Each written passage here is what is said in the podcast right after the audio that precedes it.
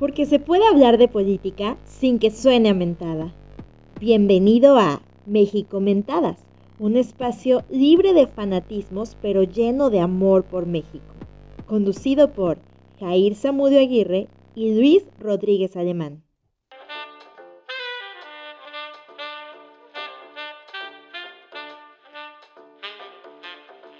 ¿Qué tal amigos? Bienvenidos a este especial de México Mentadas que tratará sobre los dos años del gobierno del licenciado Andrés Manuel López Obrador.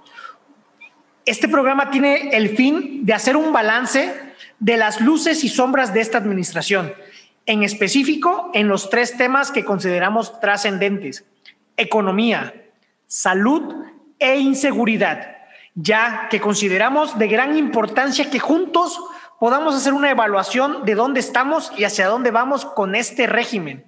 Porque creemos que es deber de cada ciudadano saber qué es lo que está pasando para poder premiar o exigir a sus servidores públicos. Y para entrar en materia, le doy la bienvenida al 50% de este equipo, a Luis Rodríguez Alemán, a quien por cierto recomiendo que sigan en sus redes sociales. En Twitter lo encuentran como Rodríguez Alemán sin la I y en Facebook Facebook, perdón, como Luis Rodríguez Alemán. Adelante, Luis. Ya soñaste, sonaste, como señora, es que no saben pronunciar. Como tía Piolina. Como tía Piolina. ¿Qué hay, brother? Buenas noches, eh, buenos días, buenas tardes, dependiendo a la hora que nos estén escuchando, ya sea que estén corriendo, vayan en el carro. Eh, bienvenidos a su podcast Mexicomentada, su podcast libre, libertario y liberador. Y sí, esta semana esta semana cumplimos formalmente, legalmente, dos años desde que Andrés Manuel está en el poder, desde que tomó protesta como presidente y prometió cumplir y hacer cumplir con la Constitución y, con las leyes que de ella emanaran y que si no lo hiciera así, que el pueblo se lo, se lo demandara, ¿no? Y pues nosotros consideramos que es un buen ejercicio, así como lo hicimos cuando hizo su segundo informe, hacer una, una evaluación. Bueno, su, segundo informe legal, como el cuarto o quinto. Sí, no sé qué número de informes han habido o no sé cómo llevan la cuenta. O sea, era el segundo informe, pero fueron, fueron muchos más antes. Cuentan como los guionistas de Star Wars, así como medio raro. Pero sí, lo que, lo que queremos en este programa es hacer esa evaluación, ¿no? Eh, de, de lo que consideramos para nosotros, como decía Yair, pues las tres áreas que a los mexicanos más nos impactan y más nos pegan, ¿no? La salud, la inseguridad y, este, y de alguna otra manera también el logro económico o el retroceso económico que ha tenido este gobierno, ¿no? Y sobre todo estos temas porque consideramos que son los temas que realmente debe de atacar o eh, realizar el gobierno, ¿no? Lo demás también, debemos decirlo, pueden ser cuestiones más allá de lo que le corresponde realmente a un gobierno realizar. Y pues nos empezamos con la salud, ¿no? Que, que, creo que es el tema que en este momento más nos apremia por lo que estamos viviendo. Y aquí en el tema de la salud yo creo que habría que hacer dos grandes distinciones. Una es la pandemia, que la pandemia es algo que el presidente no podía evitar, la pandemia, ¿no? ¿Por qué? Porque al final, al final es un problema de salud global que inminentemente iba a llegar a todos los países y que ha llegado a todos los países del mundo. Creo que solamente, no sé, Groenlandia probablemente sea quien haya evitado la pandemia, pero evidentemente iba a llegar, ¿no? Y por el otro lado está la salud como tal, o sea, el acceso a los servicios de salud, la modificación que hizo al Seguro Popular, eh, el abasto o desabasto de medicamentos, eh, el equipamiento que han tenido eh, o, del que han carecido ciertos este, médicos. yo creo que es un buen punto para, para que comencemos este análisis. ¿Cómo ves? Sí, como dices, pues hay que ver cuál fue el, la propuesta, cuál fue eh, lo que prometió Andrés Manuel en este rubro y en qué estamos en este momento. Porque si bien es cierto, creo que en, este asunto en específico no, no, había un plan bien delimitado, bien definido con respecto a lo que la 4T proponía. Creo que dijeron, vamos a quitar el seguro popular porque es algo que hicieron los gobiernos pasados, pero no tenían bien definido cómo iban a estructurar su propia propuesta de salud y cómo se iba a llegar. Acostumbrado como lo hace, hizo una, una propuesta muy abierta, muy, muy a la interpretación y dijo que íbamos a tener un, un servicios de salud como los países escandinavos o como Dinamarca, nada más por decir algo, lo alcanzó el momento en lo que lo dijo y se hizo o se tomó una determinación de que ya no se iba a cobrar ningún servicio de salud eh, en, todo el sistema, pero no se ha dotado de medicinas, no se ha dotado de especialidad, no se ha dotado de nada. Entonces, nada más el asunto es no cobrar y ya de ahí no sabemos cuál más es el cómo, cómo estructurar o cuál es la verdadera situación de cómo va a operar un sistema de salud de esta cuarta transformación. Mira, aquí me gustaría introducir por primera vez en este programa una palabra que voy a estar utilizando mucho, que creo que sirve para definir a la perfección este gobierno, que es improvisación.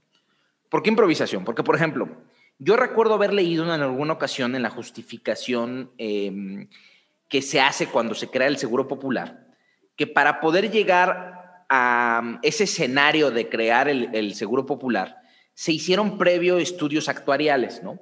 Que esos estudios actuariales lo que estaban buscando era, eh, digamos que definir la forma como se iba a financiar este Seguro Popular. Porque hay que recordar una cosa, eh, quitando el Seguro Popular, o lo que hoy es el INSABI, los dos grandes, digamos, las dos grandes instituciones de salud pública en el país eran el IMSS y el, ISTE. El IMSS sobrevive, o digamos que el IMSS se financia de las este, contribuciones de, de, este, de aportaciones de seguridad social, ¿no?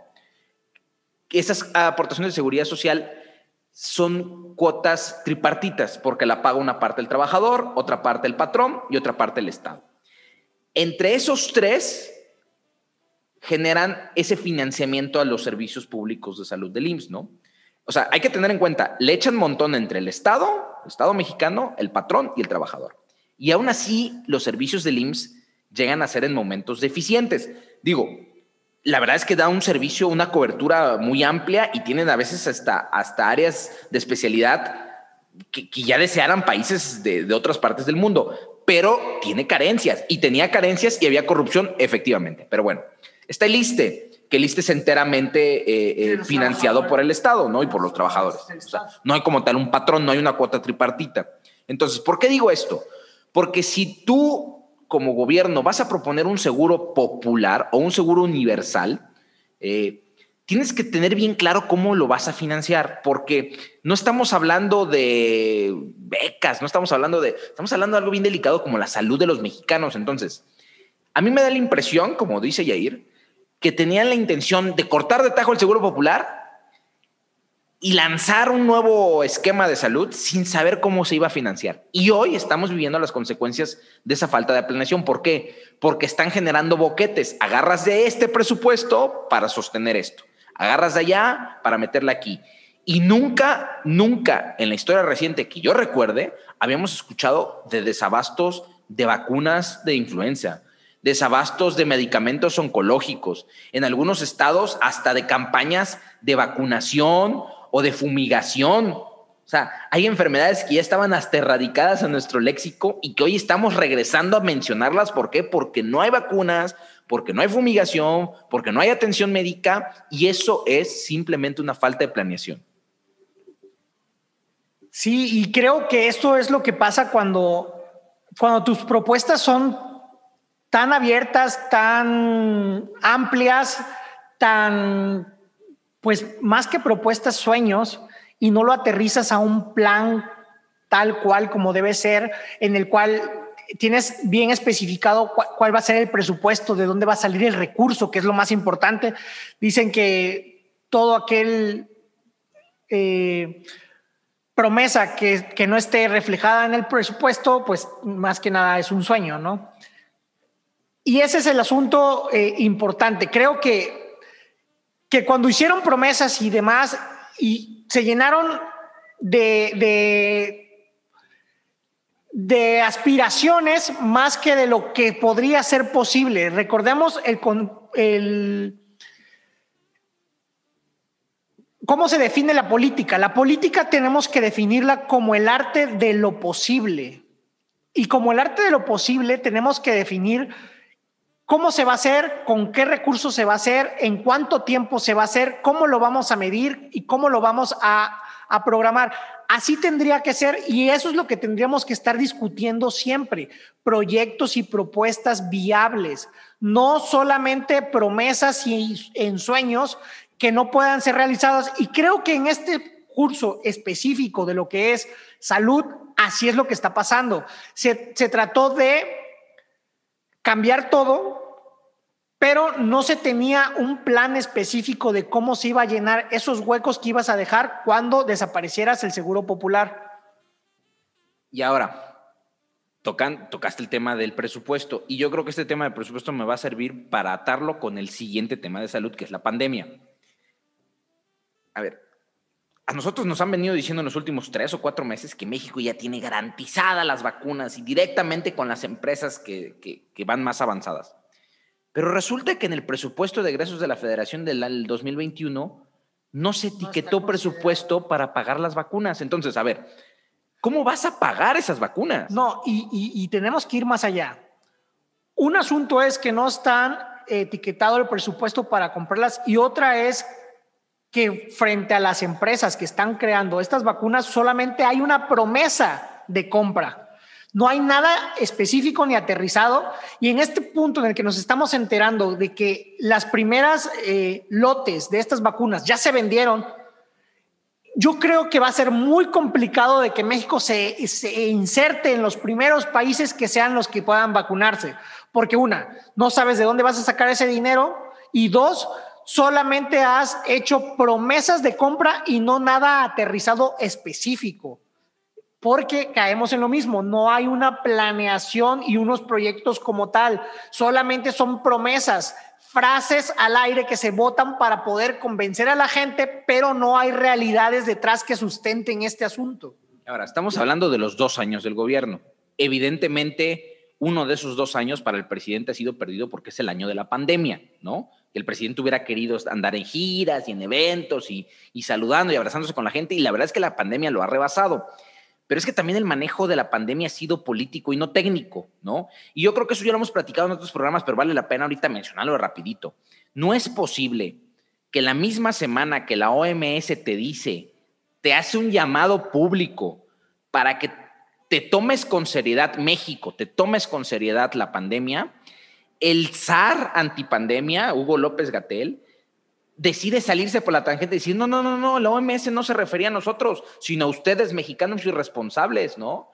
Oye. Sí, ese, ese charla bolita que ha tenido Hugo López Gatel en específico y el gobierno en general, decir que todo el problema ha sido de la ciudadanía o del pueblo que no ha hecho caso en lugar del gobierno, creo que está de más. Sobre todo cuando en este llamamiento que hacen de que tomárselo en serio y de que los funcionarios sean ejemplo del uso del cubrebocas, ahí queda claro que han sido rebasados y que el discurso que han tenido no ha sido lo suficientemente concreto y lo suficientemente, pues, ¿cómo decirlo? Lo suficientemente sustentado con ejemplo. Sustentado con ejemplo o lo suficientemente que tiene que marcar la pauta para que la ciudadanía, desde el principio, hubo un discurso que no fue coherente y que se dijo, sigan saliendo, pero no, yo les aviso, pero no está comprobado el uso del cubrebocas, pero es que tiene que ser en espacios abiertos. No fueron lo suficientemente capaces de decir, tienen que hacer esto porque si no nos va a pasar lo que está pasándonos ahora. A ver, México es el cuarto país con el mayor número de muertos y eso va a ser algo difícil de quitar. Solo estamos detrás de Estados Unidos, de Brasil, de India, que por la, situación eh, de salubridad que hay en India sería muy difícil que no India no estuviera en este, este asunto. Y México Oficialmente ya pasa los 105 mil muertos al día de hoy.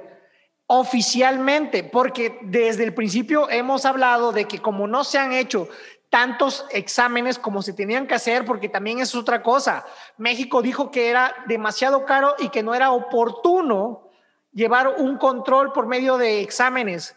Y entonces estamos en una indefinición y en un desconocimiento real de qué es lo que estamos viviendo. Estados Unidos tiene la certeza que es el número uno, pero tiene la certeza también de que ha hecho más exámenes desde las posibilidades que hay de que estés enfermo. Aquí solamente tenemos exámenes para los que ya están seguros que son enfermos y tenemos esos porcentajes tan elevados. Si estuviéramos haciendo exámenes masivos, no sabemos cómo estaríamos realmente.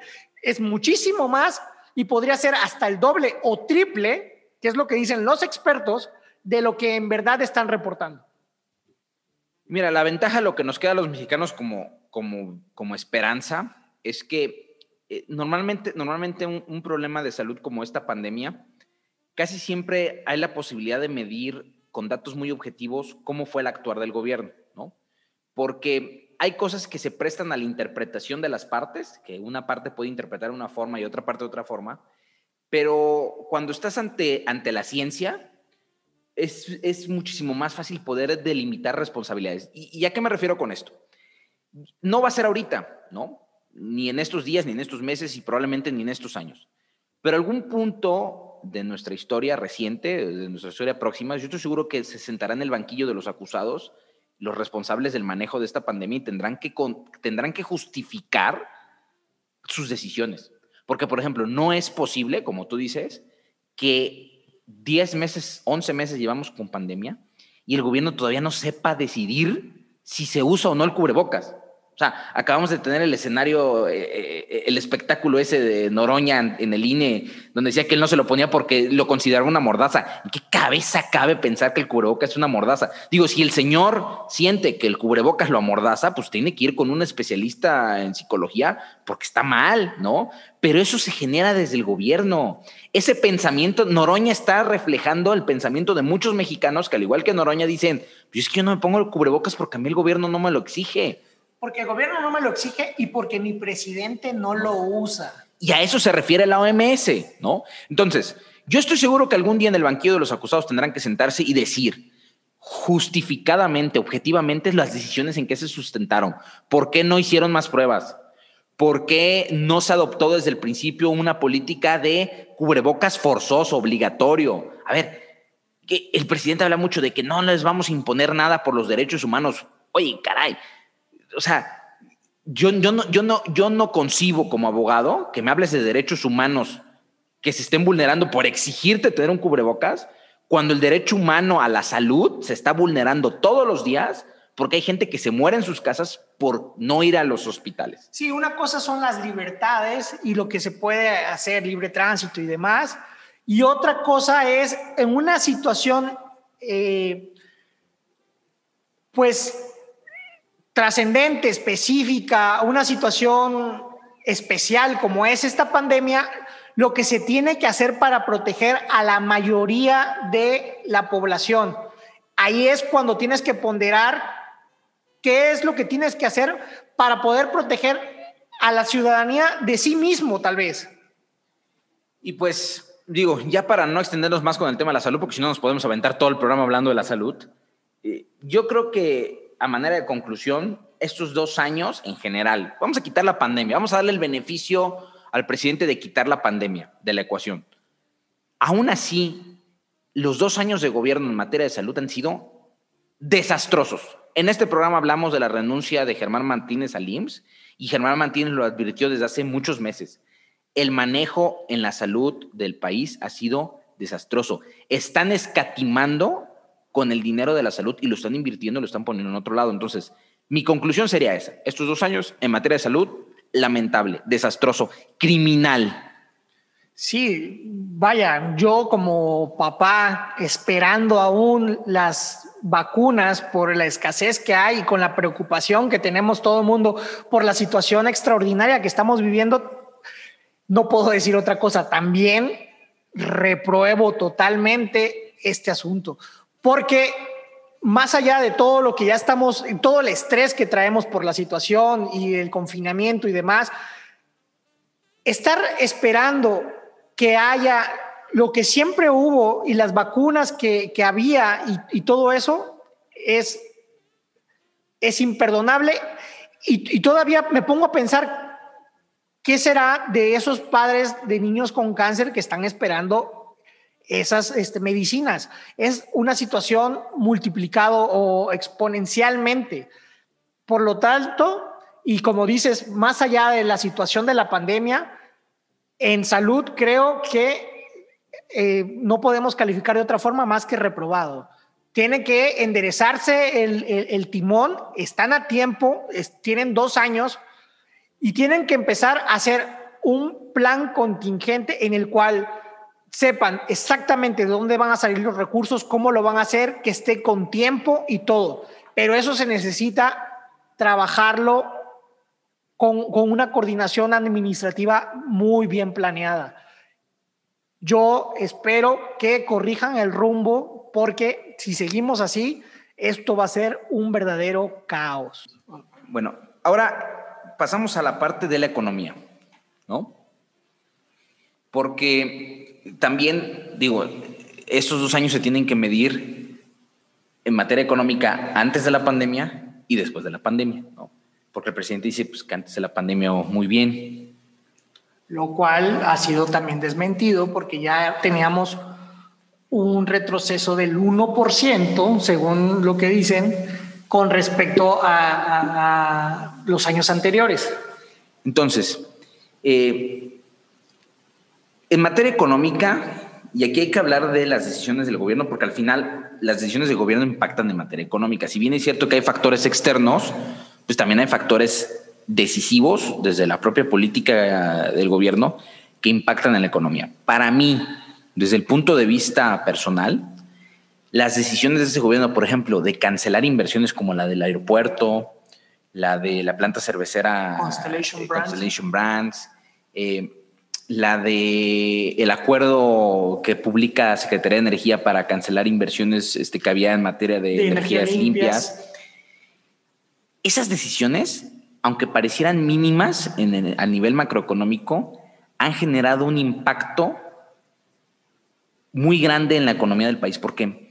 Porque han provocado que el inversionista, ya sea nacional o extranjero, deje de confiar en poner su dinero en manos del país, o sea, meter su dinero al país. Sí, y con la incertidumbre que hay también por la situación que estamos viviendo y donde todo, todo estaba cerrado, y también la falta de apoyo a los pequeños empresarios, como se dio en casi todas las partes del mundo, también es algo que pega directamente a la economía, porque se cierran estos pequeños negocios, deja de fluir el dinero y afecta, afecta de determinada forma que tenemos un retroceso y lo manejan de, una forma engañosa, porque, a ver, también tenemos que, especificar esto, porque fue muy, muy sonado, que dice, el, el, el, país México, el gobierno mexicano tuvo un crecimiento del 12% en la economía. Así fue, era la noticia que estuvo circulando hace dos o tres días. Sí, un crecimiento del 12% después de una disminución de más del 18%, eso quiere decir que aún, aún así tenemos menos 8, menos 9%.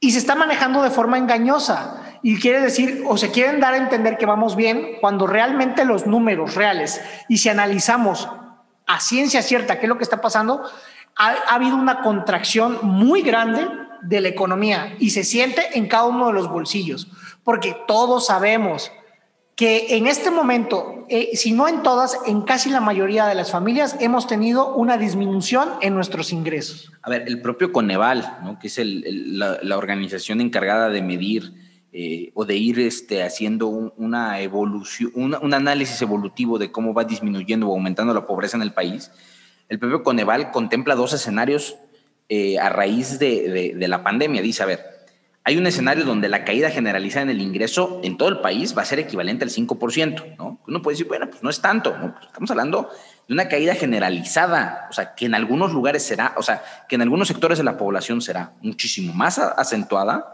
y en otros será muchísimo menor, ¿no? Pero evidentemente va a haber un, retroceso, ¿no? Y también dice que eh, si, lo ponemos en, perspectiva, cuando nos decían que para que pudiera haber progreso en el país tenía que haber un crecimiento sostenido de más del 4%, hablar de una caída generalizada del 5%, pues es todo lo contrario. Nada más para que tengan una perspectiva de qué significa esto. Entonces, y el segundo escenario dice que es evidentemente también una caída generalizada, pero con una, eh, con una afectación mayor a la población en función de su ingreso y de la incidencia en pobreza urbana. Entonces, eh, evidentemente la, la, pandemia vino a acentuar muchos de los problemas económicos que ya venía arrastrando el país, ¿no? Y es mentira decir que el país venía muy bien antes de la pandemia, porque no es cierto. Y también sería atribuirle toda la culpa al presidente decir que, que eh, esta caída es enteramente culpa de él. Digo, yo creo que ya a estas alturas ya lo es, ¿no? pero yo sí quisiera darle el beneficio de la duda de que en 2019 él viene arrastrando un efecto económico que ya venía desde el sexenio anterior, ¿no? Pero evidentemente, si hoy estamos eh, eh, cayendo muchísimo más que otras economías similares a México, o sea, y, vamos a, a, recuperarnos muchísimo más lento que esas mismas economías, eso ya es responsabilidad directa del manejo de este presidente. Sí, digo, creo que lo más significativo ha sido esa cerrazón, esa negativa tan eh, específica en no querer ayudar como se ha hecho en todos lados y, desestimar las recomendaciones o lo que hicieron otros países que, que, están viviendo esta situación. Creo que, que no tenía que por qué desestimarlo así de, tal forma y ser tan tajante en decir no vamos a dar un apoyo directo, no vamos a apoyar a, la familia en general, no vamos a apoyar a los, a los microempresarios, porque siempre se ha apoyado en ese asunto que también tiene de generalizar, que siempre se ha apoyado a los empresarios y dejamos a la gente.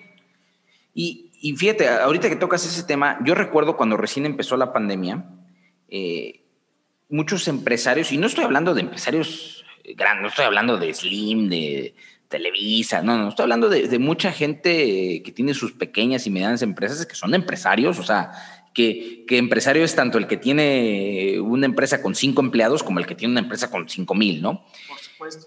Cuando empezó la pandemia y se cerró la economía, porque fue en esos meses, marzo, abril, mayo, junio, eh, las personas morales eh, tienen que pagar el impuesto definitivo, el impuesto sobre la renta en el mes de abril, máximo el mes de abril, ¿no?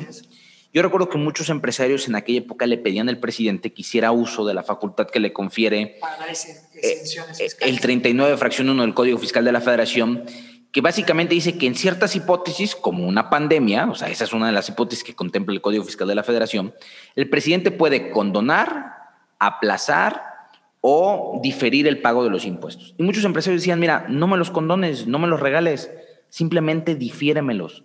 Dame oportunidad de pagarlos a final de año. Cuestión que algunos bancos y que sí lo hicieron. Sí lo hicieron para sus, sus tarjetavientes. Y a ver, ojo, esto, esto hay que explicarlo. A ver, ¿en qué le beneficia a un pequeño empresario o un mediano empresario que le difieran el pago del impuesto? Bueno, si él tenía un pago definitivo, voy a poner un ejemplo tenía que pagarle al SAT de ISR de sus ganancias que tuvo en el ejercicio anterior 100 mil pesos y se lo difieres, pues le das la oportunidad de mantener empleos este, porque le das liquidez. Si vas a tener la economía cerrada y le das la oportunidad de diferir el pago de los impuestos, le das liquidez, ¿no? Cosa que no tuvieron, no tuvieron liquidez. Y por eso eh, apenas sacaron la estadística que creo que 30 mil negocios cerraron en forma definitiva en Ciudad de México, ¿no?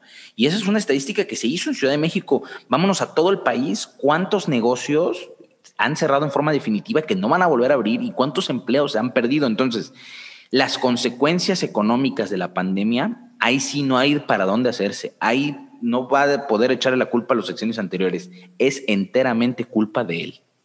Sí, y se, exacerba, ¿no? Entonces, en lo que es analizar las decisiones que se tomaron económicamente, como dices, la cancelación de algunos proyectos, la negativa de algunos permisos, cerrarle y sobre todo causar incertidumbre para el, inversor, tanto nacional como extranjero, creo que, que es lo que hace que, que, se llegue a, esta, a este grande crecimiento y que le pegue horriblemente a, la, a las familias mexicanas.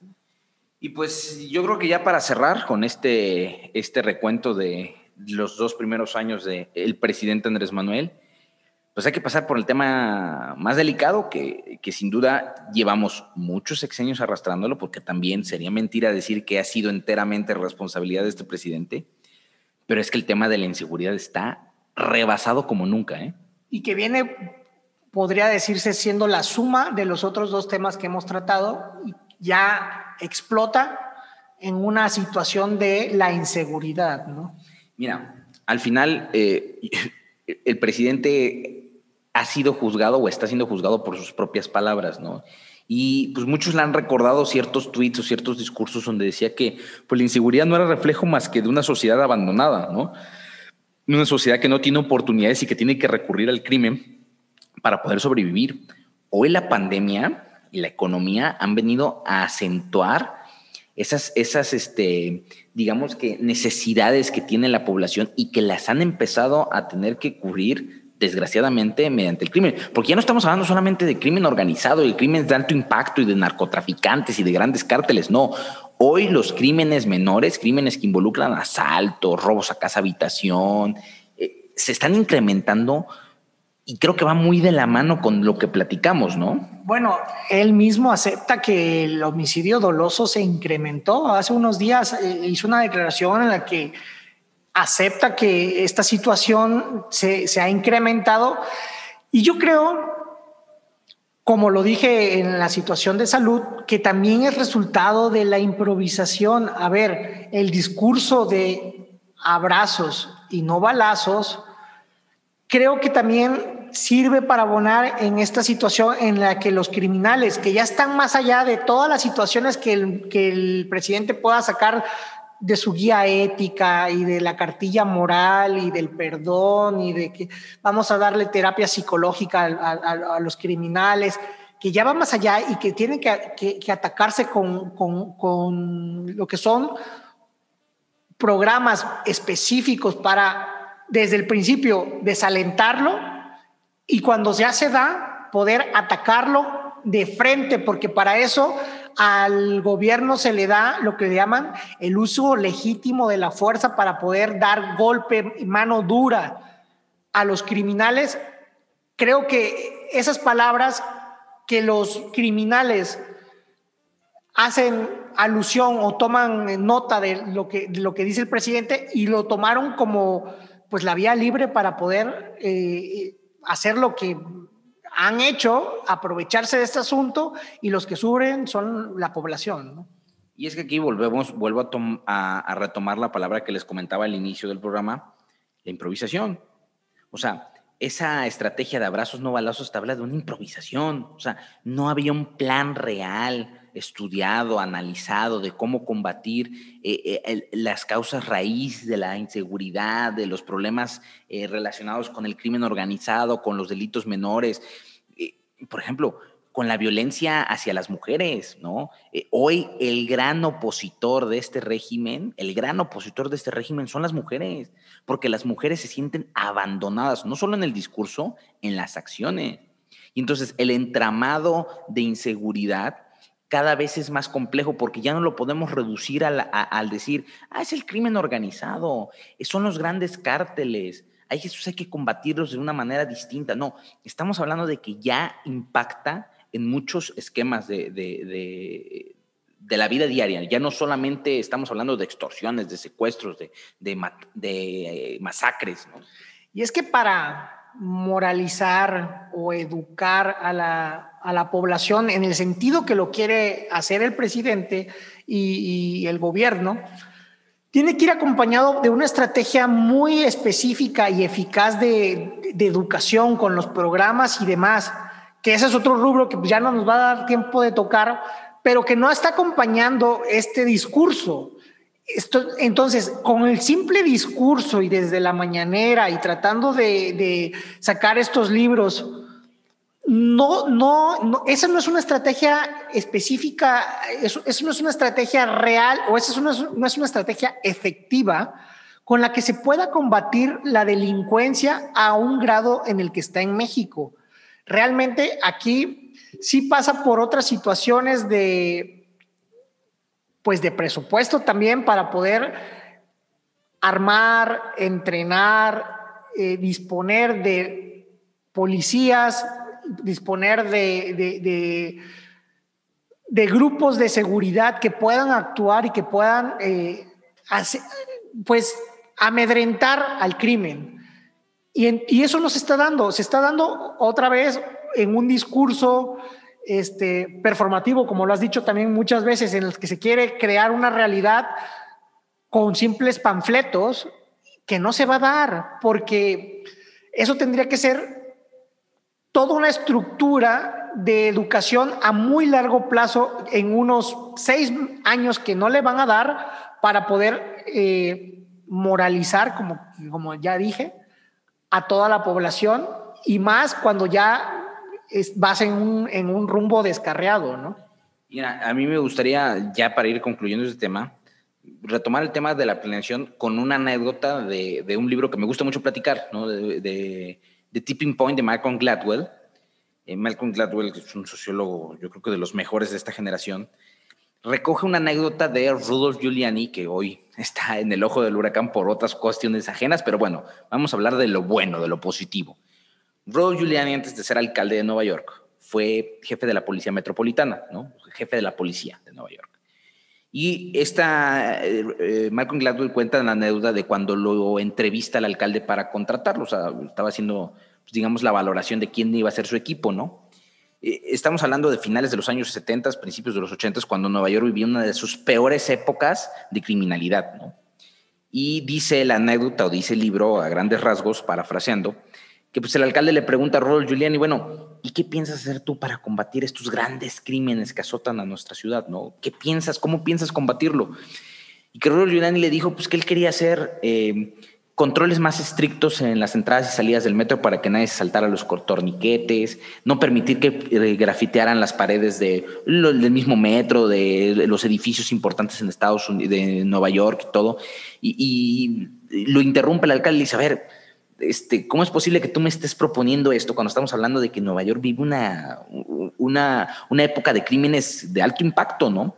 Y Rollo Giuliani le dice que eh, él considera que cuando el Estado no tiene la capacidad de combatir los crímenes menores, manda el mensaje de que tampoco tiene la capacidad de combatir los crímenes mayores. Lo que muchos sociólogos han retomado como la teoría de los, la teoría de los cristales rotos, ¿no? O sea, si tú pasas por una casa y avientas una piedra, rompes un cristal y al día siguiente pasas y el cristal sigue roto nadie lo ha compuesto o nadie te dice nada, pues rompes otro y rompes otro. Lo mismo sucede con el crimen. Sí, porque das a entender que nadie se va a hacer cargo de ese lugar y entonces es como un permiso para poder hacer lo que quieras con esa propiedad, con ese carro. Sí, es la famosísima teoría de los cristales rotos, algo que, pues que les funcionó en ese, en ese momento específico de la, de, la, historia de Nueva York y que no, no está siendo atendido en este momento. ¿Y, y por qué tomo o por qué retomo esta anécdota?